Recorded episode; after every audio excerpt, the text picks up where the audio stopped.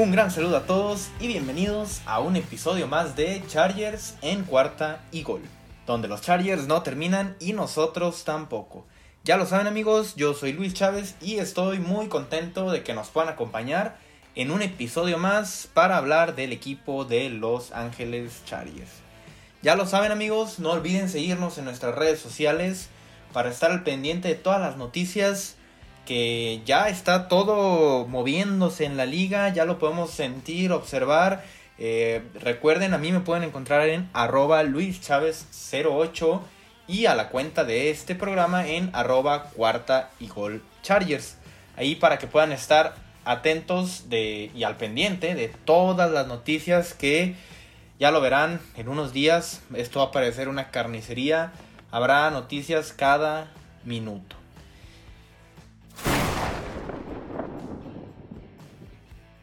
El día de hoy vamos a, tener un episodio, como ya lo pudieron observar en el título, hablando sobre los agentes libres de la ofensiva. Vamos a hablar un poco sobre ellos, sobre qué esperamos que pueda hacer eh, Tom Telesco junto a Brandon Staley, quiénes se pueden quedar, quiénes merecen quedarse, quiénes no merecen quedarse. Todo eso lo vamos a ver en el episodio de hoy. Pero antes vamos eh, a hablar de lo que sucedió el día de hoy. El día de hoy, el día que se está grabando este episodio, inició el, el Combine. Este lugar donde todos, bueno, no todos, pero la mayoría de los prospectos del draft eh, acuden, eh, casi siempre, es, este, si no, que, que, mal yo recuerde, los últimos años, es en, en Indianapolis, en el Lucas Oil Stadium. Y en esta semana se invita a todos estos prospectos para que los jugadores, eh, los, jugadores que van a ser drafteados, puedan hacer tanto pruebas médicas, puedan hacer entrevistas eh, con, los gerentes generales, con los coaches de los equipos, puedan hacer pruebas físicas. Em, obviamente será siempre mucho, mucho más valioso poder observar a un jugador en vivo que solamente ver el video, ¿no? Así que es una semana en la que todos los gerentes generales junto a todos los coaches de cada equipo pues se van a, observar a todos estos prospectos y eh, bueno, ¿a qué vamos con esto? El día de hoy em, Tom Telesco tuvo una conferencia de prensa como suele suceder con cada uno de los gerentes generales de los equipos al inicio de este combine y bueno, así lo, más eh, destacado que podemos hablar de esta conferencia de prensa, obviamente todo el mundo preguntándole sobre eh, los agentes libres, qué va a pasar con los contratos de los jugadores. Eh, Tom Telesco pues, se cansó de decirles que, que, no iba a comentar nada respecto al tema. obviamente la primera pregunta fue de Mike Williams, que si Mike Williams iba a quedar o no. pero bueno, obviamente también Tom Telesco dijo, a ver, a ver Aquí no venimos a hablar de los agentes libres, venimos a hablar del combine. También habló sobre eh, la importancia de seguir construyendo un equipo para la ofensiva, ¿no? Porque, a ver, sabemos, y él también lo sabe, ¿no? Que, que todos esperamos que meta toda la carne al asador por la defensiva, que fue lo que evitó que este equipo de los Chargers llegara a los playoffs. Pero él comenta que obviamente pues van a meter mano en la defensiva y que van a tratar de que Brandon Staley pueda hacer de esta defensiva una, gran defensiva, sobre todo ya con el segundo año estando en este sistema. Pero también comentó que es muy importante no bajar las manos con la ofensiva. Y esto pues a todos eh, creo que es algo que nos gusta escuchar, ¿no? Porque tal vez sí podía caer eh, Tom Telesco en decir, a ver, el año pasado le metimos toda la ofensiva, eh, la línea ofensiva se, se vio muy bien, eh, también los jugadores que, trajeron por el draft, etcétera. Pero no, no, no por esto el equipo este año va a decir, ¿sabes qué? Todos mis picks del draft vamos a la defensiva, vamos a ir a la, agencia libre por puros eh, jugadores defensivos. Claro que no. Entonces creo que esto es, es bien importante porque a pesar, a pesar perdón, de ser una de las ofensivas más explosivas y con mejores números de toda la liga, no hay que, no hay que bajar las manos, ¿no? no hay que bajar la guardia y seguir buscando mejorar esta, esta ofensiva. También habló sobre que todo el equipo en general necesita ser mucho más atlético, mucho más rápido, una liga en la que la velocidad cada vez va tomando más importancia. Entonces habló sobre esto eh, con, con, respecto sobre todo a los jugadores que iban a estar observando, ¿no? En esta semana, que es algo que siempre a él le, gusta observar. Y por último, en cuanto a los, a los Titans, perdón, habló sobre que va a tener eh, no muchos cambios, pero que, que sí van a suceder obviamente bastantes cosas con, con este con esta posición de Siren porque además pues hay muchos agentes libres no de estos de estos Sirens eh, si, si, no mal recuerdo son sí son tres agentes libres tres eh, alas cerradas que son agentes libres solamente queda Trey McKitty ahí entonces bueno ahorita hablaremos más eh, al respecto sobre esto. Pero bueno a grandes rasgos esto fue lo que pudimos escuchar en la conferencia de prensa de Tom Telesco.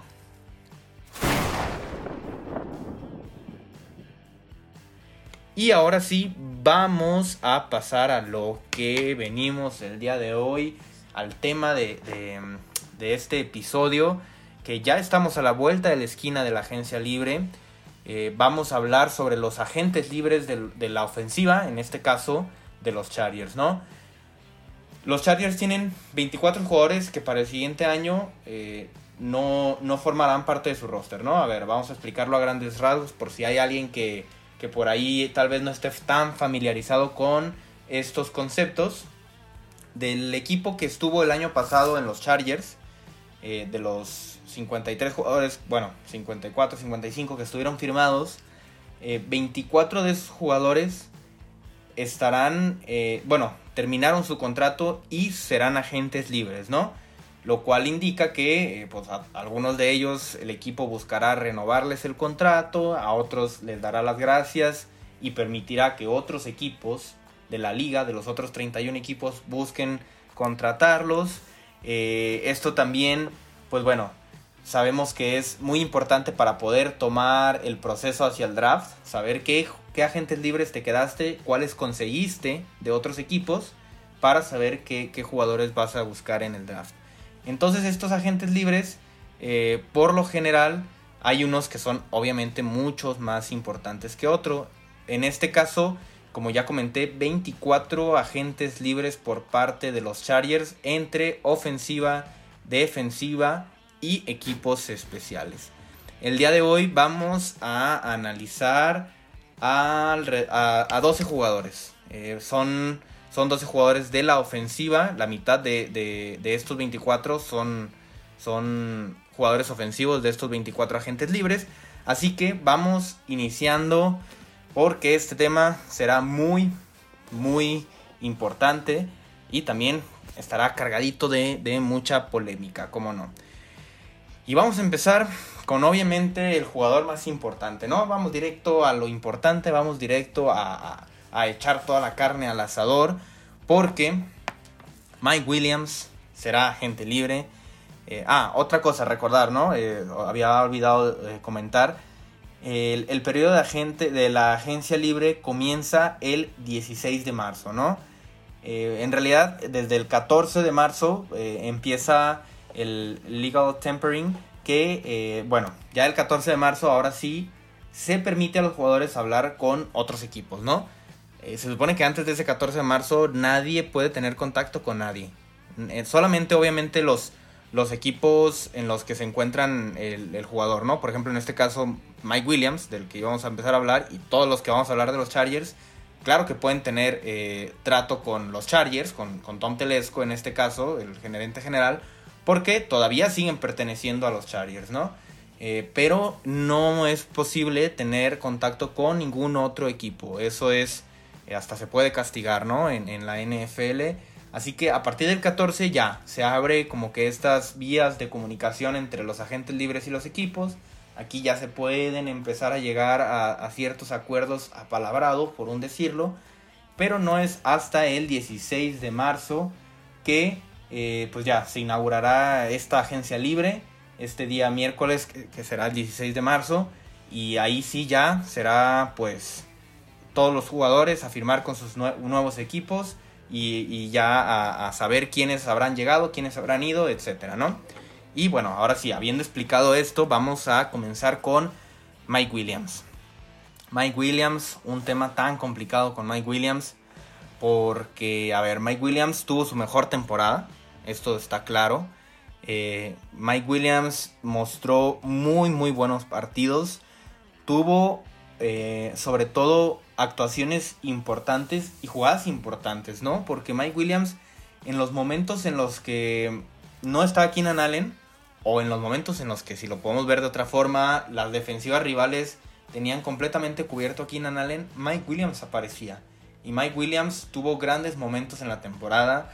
Recordemos eh, aquel, eh, aquel juego obviamente contra, contra los Chiefs, también contra los Browns, contra Cleveland, un juegazo que se aventó Mike Williams, contra los Steelers teniendo ese último touchdown, contra los Raiders, el último partido de la temporada, tuvo juegos bastante, bastante increíbles. Si el equipo, el equipo tiene dos opciones con Mike Williams, esto ya lo hablamos el episodio pasado, ¿no? Lo primero sería em, ponerle la etiqueta de jugador franquicia. Esta etiqueta tendrá el equipo hasta el 8 de marzo, o sea, hasta el próximo miércoles, perdón, hasta el próximo martes. Eh, el equipo ya tendrá que haber decidido si le pone esta etiqueta de jugador franquicia o no. Más o menos la etiqueta de jugador franquicia para un receptor sería de 19 millones de dólares bastante, bastante dinero.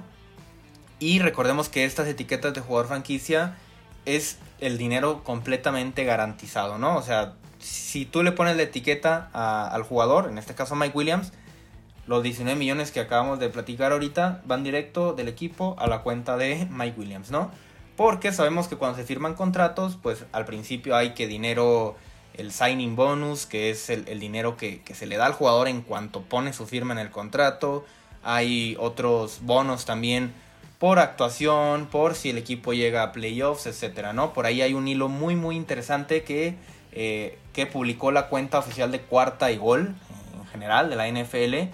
Un hilo en el que se explica a detalle toda, toda esta situación. Vayan a checarlo. Si no lo han podido checar, ahí está. Y es bien importante que podamos conocer todos estos términos, ¿no? Entonces Mike Williams para empezar, tenemos hasta el 8 de marzo para saber si va a ser eh, tagueado, ¿no? Si va a ser etiquetado como jugador franquicia.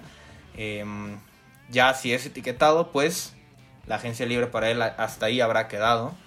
Y en caso de que no sea etiquetado, eh, también lo hablamos el, el, episodio anterior, el contrato de Mike Williams podría ser de 16.7 millones por año, según lo que, eh, lo, que nos, lo que podemos encontrar en Spotrack que, aquí, pues bueno, eh, se, se, evalúan todos los contratos de los jugadores, etcétera.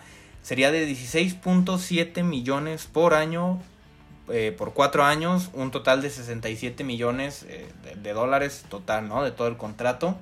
Esto sería como un promedio, ¿no? O sea, no es como que decir que esto es lo que le va a ofrecer y esto es lo que tendría que aceptar Mike Williams, ¿no? Yo creo que será un poquito más, si, en caso de que, de que busquen hacer un contrato a, largo plazo. Creo que esto es bien importante, ¿no? La cantidad que sea algo justo con Mike Williams. No vaya a querer, por ejemplo, si, si tú me dices, oye, va, a estar en los 19 millones, pues va, a pasar a ser de los 10 mejores receptores pagados en toda la liga, ¿no?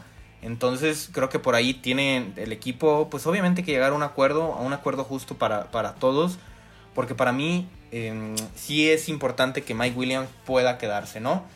Em, a ver, es, complicado porque por ahí haciendo el análisis con Mike Williams, volviendo a ver todos sus números, Mike Williams tuvo 7 partidos de más de 80 yardas. 7. La temporada, en, bueno, Mike Williams jugó en 16 partidos. 7 de sus partidos fueron de más de 80 yardas. Los otros 9 fueron de menos de 80 yardas.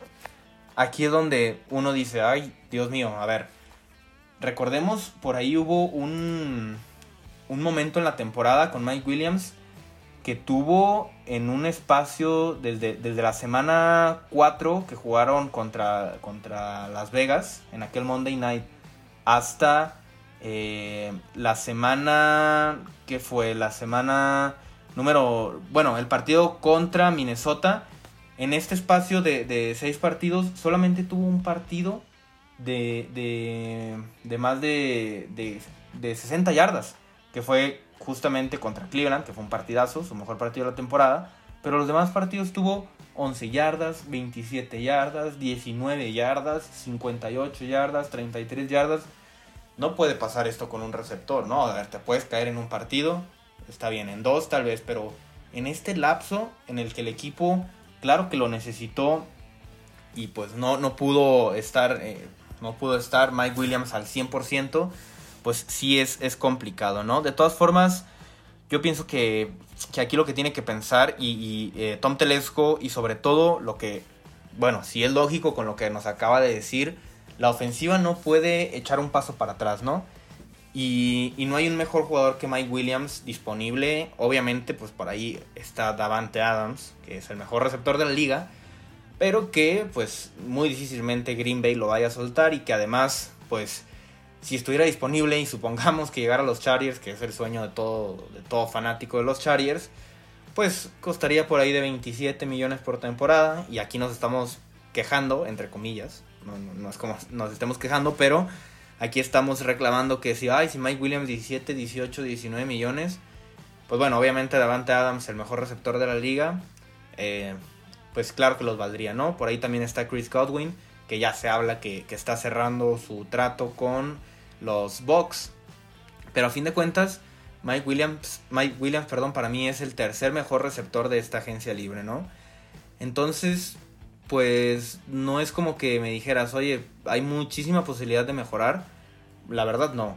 Y si tú piensas, bueno, si por ejemplo Tom Telesco pensara, ¿sabes qué? Adiós Mike Williams, vamos por un receptor con el pick 17, que por ahí tal vez te pueda caer en el draft eh, Jameson Williams, que tal vez pueda bajar por su lesión en la rodilla, que si Traylon Burks, pero esto no nos asegura nada, ¿no? A ver, estamos muy, muy emocionados con que llamar Chase, su primera temporada, ya está en los libros de récords, Justin Jefferson también, pero pues todos los demás receptores en primera ronda, ¿qué sucedió, no? Ahí tenemos, por ejemplo, el caso de, los Eagles, que pues nada más han fallado, que fallaron con Jalen Regor la, temporada pasada Devonta Smith, la verdad es que no lo podemos juzgar todavía, pero por ejemplo Jalen Regor ya no, ya fue, podemos decir que fue un fail. Eh, no sé en quién más podemos pensar. Por ahí los Patriotas con Neil Harry en, aquel, aquella ronda que, que lo draftearon en primera ronda, perdón.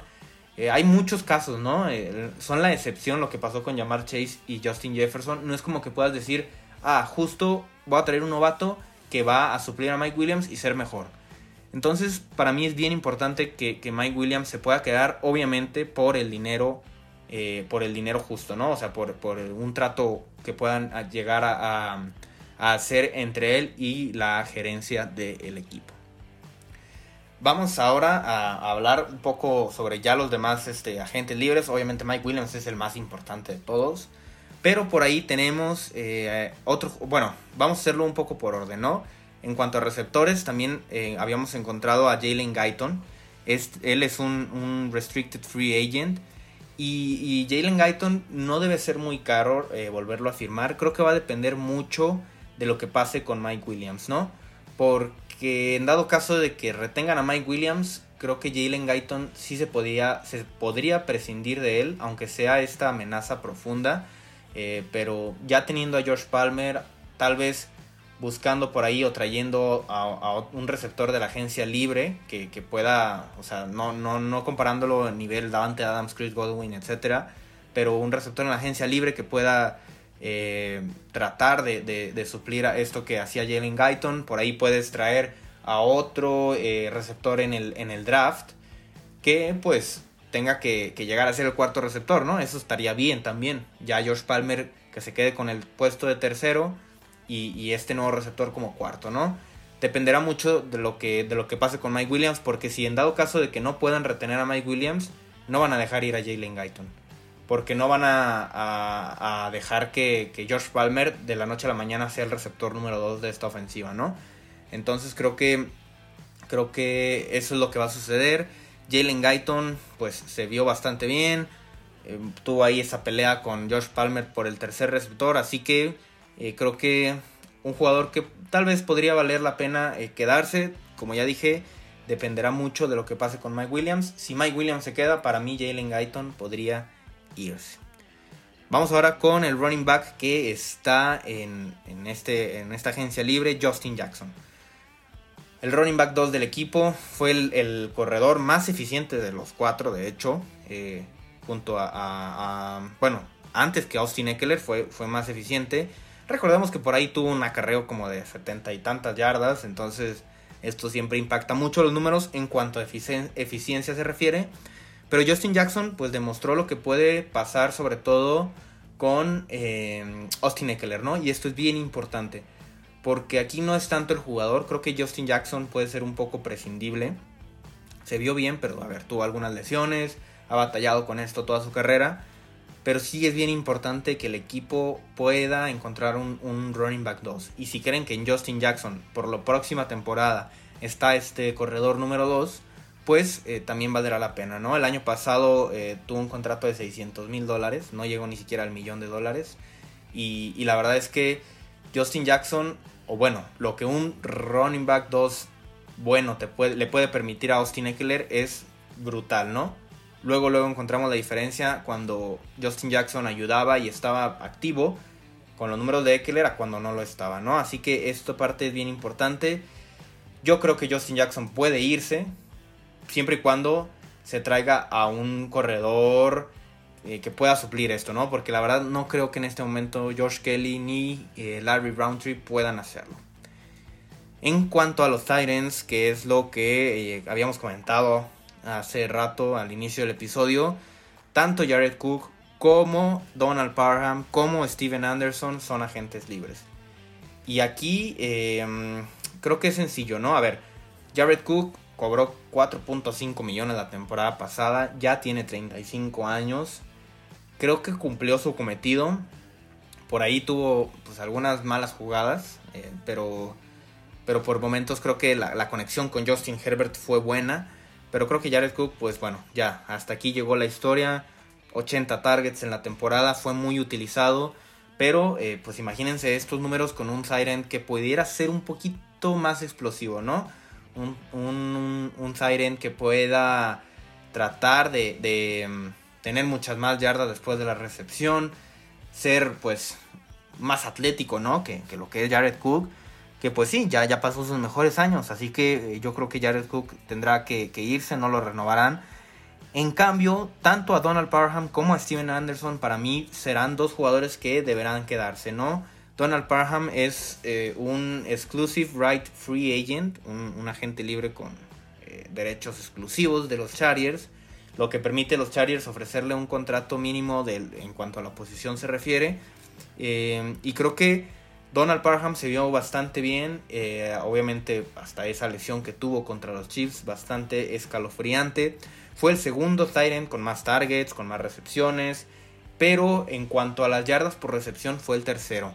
Aquí creo que esto es algo que se tiene que mejorar, pero sobre todo eh, por parte del diseño de las jugadas, ¿no? Porque muchas veces a, Parham, pues el pase eh, iba directo hacia, o sea, la ruta se cortaba y, simplemente era agarrar el pase eh, y, ahí caerte, ¿no? Entonces, tal vez targets un poco más largos, que, que, busquen un poquito más de profundidad a Parham, también que busquen eh, también explotar pues este, este tamaño descomunal que tiene, ¿no? Porque es un jugador con brazos larguísimos, muy alto, que imagínense si de por sí Justin Herbert pone los pases en ventanas milimétricas, teniendo un jugador así, pues deberías ponerle el balón en las manos en la zona de anotación todas las, todas las jugadas, ¿no? Buscando este que, gane pues todos estos eh, contested eh, catches, ¿no? Y Stephen Anderson, pues, el jugador que. Este jugador que eh, actuaba mucho en los equipos especiales, ¿no? Estuvo mucho ahí, haciendo el trabajo sucio en equipos especiales. Creo que lo hizo bastante bien. Por ahí también utilizado mucho, obviamente, en los sets de tres tight ends. Sobre todo para cubrir mucho, ¿no? Para bloquear. Esto también es muy importante y, muchas veces utilizado incluso como fullback. Si lo recordamos, eh, bueno, cuando no estaba activo Gabe Neighbors, que es el fullback del equipo, pues eh, Stephen Anderson lograba cumplir este, eh, lograba hacerse este rol pues de, de, fullback y lo hacía bastante bien. Para mí, tanto Donald Parham como Stephen Anderson deberían quedarse. Y por último, de eh, estos jugadores que no son línea ofensiva, tenemos a Chase Daniel, ¿no? Este jugador, este coreback ya veterano, que yo no sé cómo le ha hecho, pero ha cobrado millones y millones y millones y millones por algo así como 200 pases lanzados, 300, ya no recuerdo bien. Pero Chase Daniel, increíblemente para mí, debería quedarse también, ¿no? Eh, a ver, Justin Herbert eh, es un jugador que obviamente nunca va a estar en la banca, a menos que sea por una lesión, que esperemos nunca suceda. Pero tal parece ser que, ayudó, ayudó bastante, ¿no? Chase Daniel a entender este sistema de Joe Lombardi. Creo que una segunda temporada más eh, detrás de Herbert, ayudándole en lo que pueda ayudar, ¿no? También enseñándole todo lo que pueda, pueda suceder en esta conexión de un quarterback veterano con, con Justin Herbert, que ya no, va, ya no es ningún novato, ¿no? O sea, ya va a entrar a su tercer año, ya demostró todo lo que tenía que demostrar, pero Chase Daniel podría quedarse, ¿no? El año pasado cobró 1.5 millones, tal vez pueda eh, cobrar el mínimo para veteranos también. Eh, creo que pudiera quedarse, perdón, pudiera quedarse Chase Daniel. Y bueno, de estos, hasta ahorita llevamos 7 jugadores, ¿no? Revisados. Para mí, los que deberían de quedarse serían Mike Williams, también Donald Parham, Steven Anderson y Chase Daniel.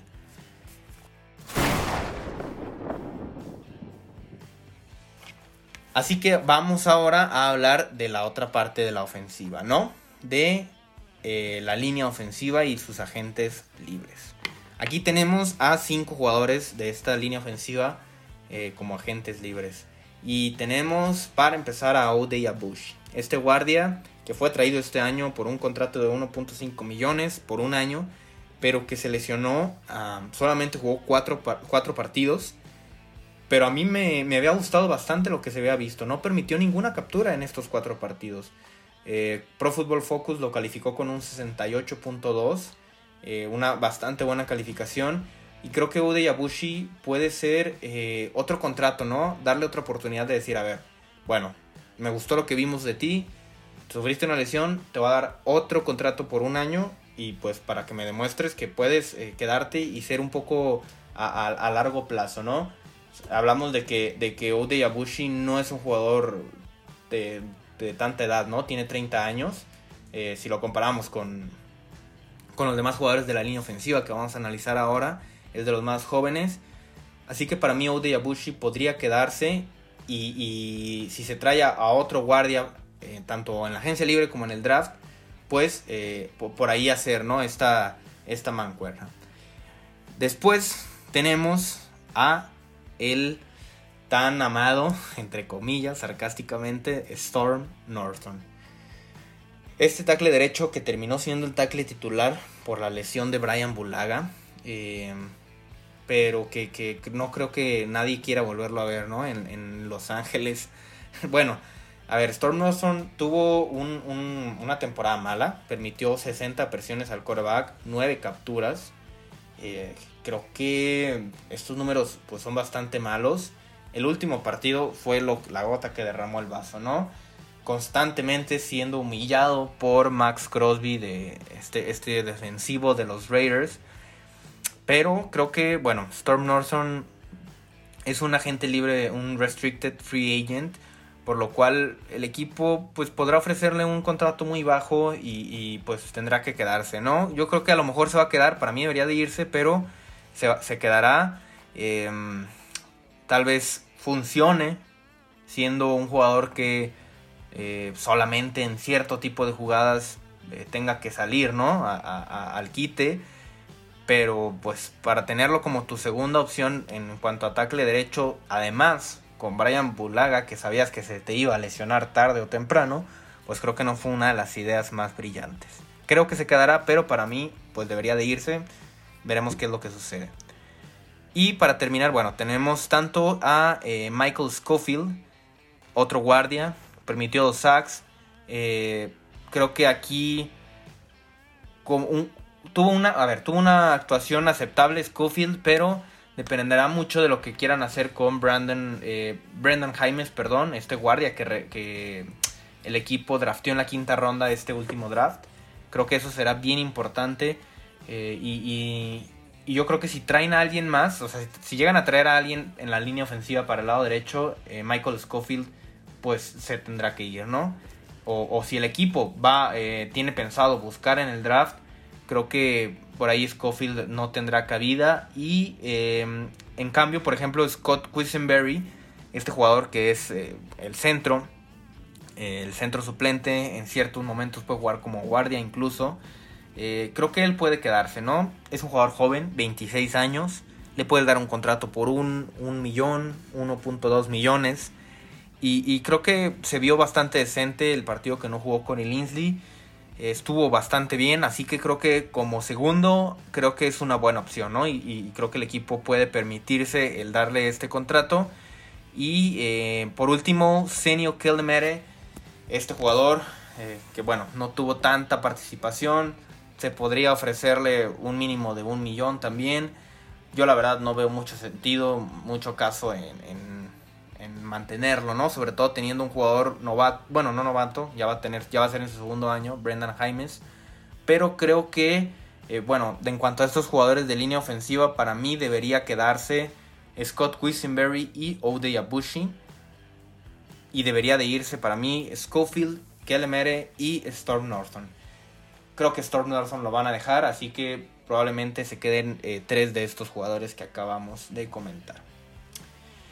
Y bueno amigos, eh, esto ha sido todo por el, por el episodio de hoy, un episodio un poquito más largo de lo que, de lo que acostumbramos.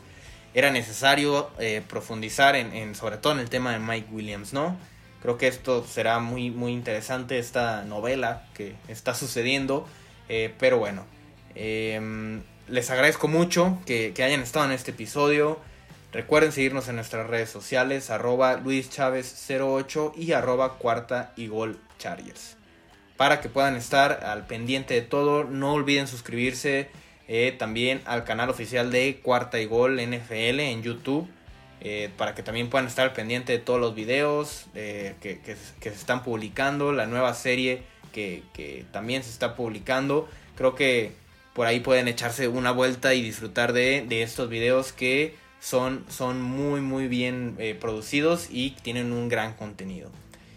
Les mando un abrazo a todos, un saludo eh, y pues aquí estaremos para hablar de eh, la, defensiva, ¿no? De, de, lo que puede suceder con los agentes libres en la defensiva para el próximo episodio. Les mando un abrazo a todos y recuerden, los Chargers no terminan y nosotros tampoco. Cuarta y gol.